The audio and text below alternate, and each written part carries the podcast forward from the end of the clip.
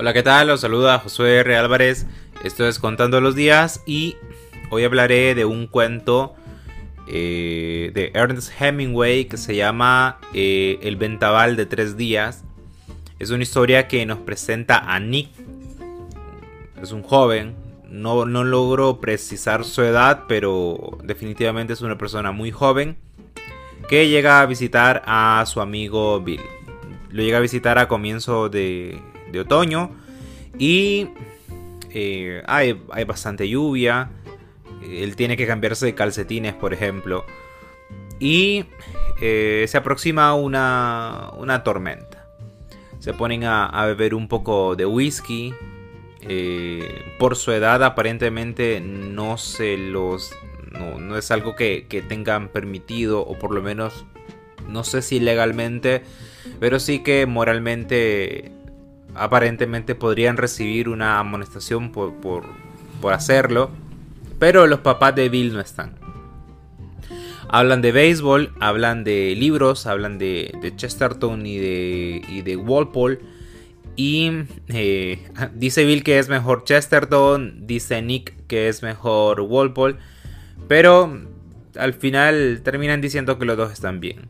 Hablan de pesca y aparentemente, o bueno, hasta aquí la, conversación no tiene nada de, relevante.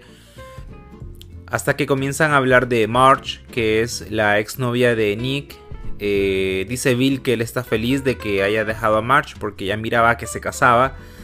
Y eso a él no le agradaba. Pues Nick eh, creo que no piensa lo mismo, creo que de verdad la extraña y de verdad está sufriendo y no, no, no es como que, que sienta que se, que se libró de ella, cosa que Bill sí lo ve de esa manera. Adentro todo parece muy trágico, todo parece muy, muy doloroso para Nick. Sin embargo, eh, deciden ir a cazar pájaros y bueno, a partir de ahí todo parece menos trágico. Y creo que, que el cuento es eso. Es proponernos lo, lo efímero que es todo en la juventud. También está, está este asunto de la amistad, ¿no? En la que para mí la amistad, en la amistad se puede hablar de todo y de hecho la amistad para mí es hablar. Eh, tiene mucho de diálogo. Y bueno, sobre todo el nombre del cuento. El, cuento se llama El vendaval de tres días y creo que, que lo que vivió Nick es un vendaval de tres días y no pasará de allí. Eh, porque luego él se va a casar y, siente que ya no nada es tan trágico y que pasará y que está bien.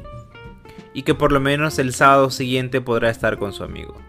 Eso es el, el creo que es la tesis central del cuento, ¿no? Y como siempre les digo, búsquenlo, leanlo, juzguenlo y nos escuchamos mañana. Chao.